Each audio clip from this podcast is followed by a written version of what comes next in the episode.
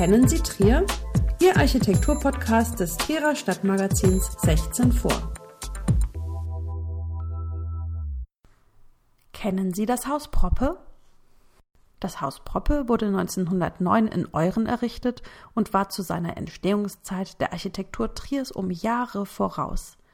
Heinrich Tessenow, nach dessen Entwurf das Haus erbaut wurde, ist in den weiteren Orten seines Wirkens als Verfechter der modernen Architektur vor dem Bauhaus unumstritten. Seine noch existierenden Werke stehen weitestgehend unter Denkmalschutz. Trotz Bemühungen seitens der Familie Proppe fällt das gleichnamige Haus nicht darunter. In Trier hat man aber immerhin eine Straße nach Tessenow benannt. Die Hermannstraße in Euren beginnt an einem kleinen Platz mit der Bushaltestelle Helenenbrunnen und führt am Fuße des steilen Südhangs vom Mohrenkopf am Waldfrieden vorbei in Richtung Niederweiler und Trierweiler. Bevor man in den Wald kommt, ist die Straße von Ein- und Mehrfamilienhäusern gesäumt, in denen alle Zutaten der Durchschnittsarchitektur zu finden sind. Vom schmiedeeisernen Zaun über braun gewölbte Fenster bis hin zu Türmchen und der auffälligen Farbgebung der 90er Jahre findet der Flaneur viel von dem, was sich das 20. und 21. Jahrhundert an Novitäten für den Wohnhausbau ausgedacht hat. Am allerwenigsten fällt jedoch das letzte Haus am Hang kurz vor dem Wald auf. In schlichtem Weiß hebt sich die dreieckige Fassade mit dem beherrschenden Satteldach von der dunklen Naturkulisse ab. Die Fenster verteilen sich symmetrisch über die Fassade, an der rechten Seite ist eine offene Laube mit Pfeilern angebaut. So schlicht kommt das Haus daher, als wäre es zeitlos.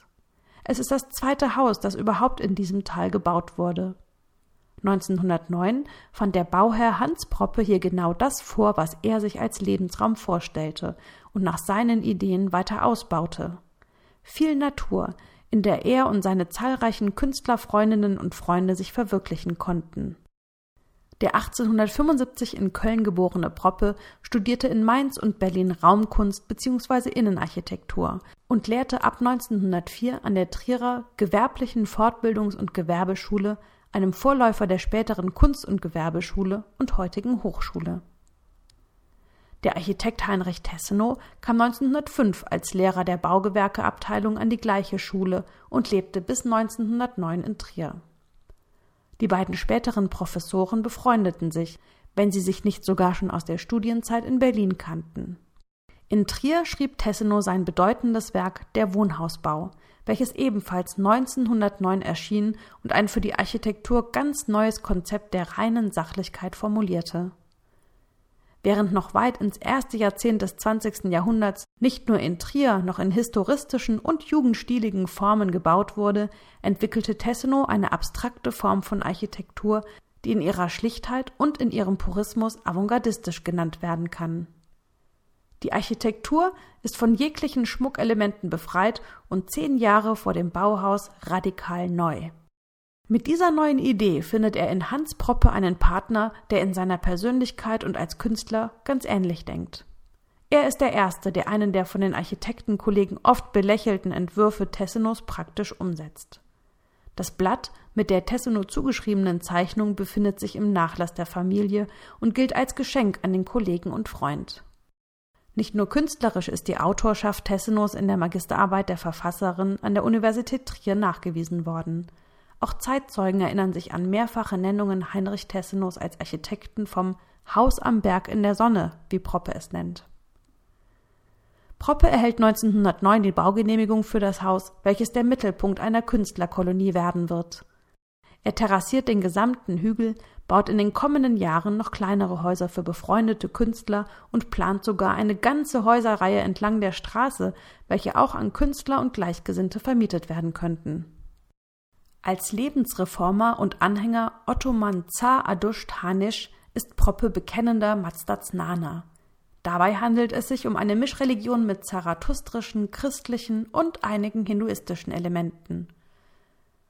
Er und seine Familie ernähren sich vegetarisch, frönen der Nacktkultur und stellen möglichst alles selbst her. Als Irrer von Euren in dem beschaulichen Vorort von Trier bekannt, ist er gleichzeitig Kunsthandwerker, der gutbürgerliche Möbel, Grabsteine und Büroeinrichtungen für Trierer Familien und Unternehmen entwirft. Er selbst lebt in modernem Design mit wenig Mobiliar in radikal zweckmäßigen Formen wie praktischen Stapelbetten und sonnendurchfluteten Räumen, die offen sind für Künstlerinnen und Künstler nicht nur aus seinem regionalen Umkreis. In Zeitschriften wie Der Zwiespruch sucht er nach Gleichgesinnten für seine kunstgewerbliche Siedlungsgenossenschaft. Das Haus in Euren ist das älteste erhaltene Werk Heinrich Tessenows und das erste moderne Wohnhaus Deutschlands vor den Entwürfen des späteren Bauhauses. Nach seiner Trierer Zeit und auch als Reaktion auf sein Buch Der Wohnhausbau erhält Tessenow die Möglichkeit, in der ersten Gartenstadt Deutschlands in Dresden-Hellerau zusammen mit den renommierten Architekten Richard Riemerschmidt, Hermann Muthesius und Theodor Fischer Straßenzüge und Einzelhäuser zu verwirklichen. Als Zentrum für Reformbegeisterte aus ganz Europa machte sich Hellerau schnell einen Namen und wurde zu einem geistigen Zentrum rund um Tessenows Festspielgebäude, welches bis heute eines seiner bekanntesten Werke ist. Ganz Hellerau inklusive der Tessenow-Bauten steht bereits seit mehr als 30 Jahren unter Denkmalschutz. Das Denkmalpflegeamt Trier hat das Haus Proppe trotz Bemühungen seitens der Familie nicht unter Denkmalschutz gestellt. In den letzten Jahren hat das Trierer Stadtmuseum Simeon Stift von verschiedenen Mitgliedern der Familie große Teile des Nachlasses erhalten und bereits verschiedene Stücke, von Möbeln über Zeichnungen bis hin zu Fotografien ausstellen können. Das Erbe des forschen und innovativen Künstlers wird so angemessen gewürdigt und bewahrt.